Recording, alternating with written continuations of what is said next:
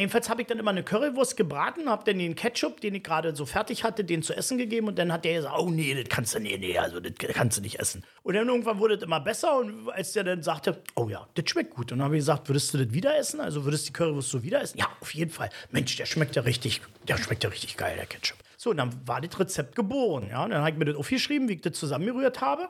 Und dann fing ich an, den Ketchup praktisch erstmal selber zu produzieren, nur für meinen Imbiss und äh, daher für meine Imbisse.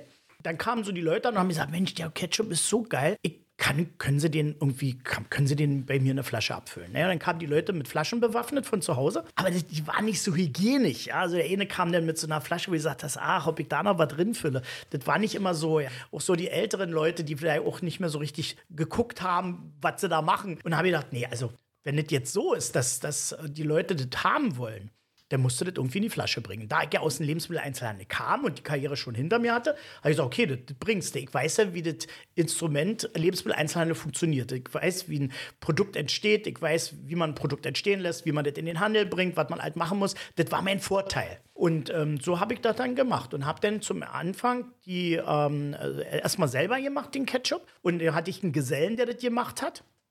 Und äh, irgendwann sagte der dann zu mir, also ich stehe den ganzen Tag und rühre nur noch Ketchup an. Mein Chef, das geht so nicht. Das, das, das, das packt ich hier nicht mehr. Und dann habe ich gesagt, okay. Und dann sind wir erstmal zu einer kleinen ähm, äh, Produktionsfirma gegangen.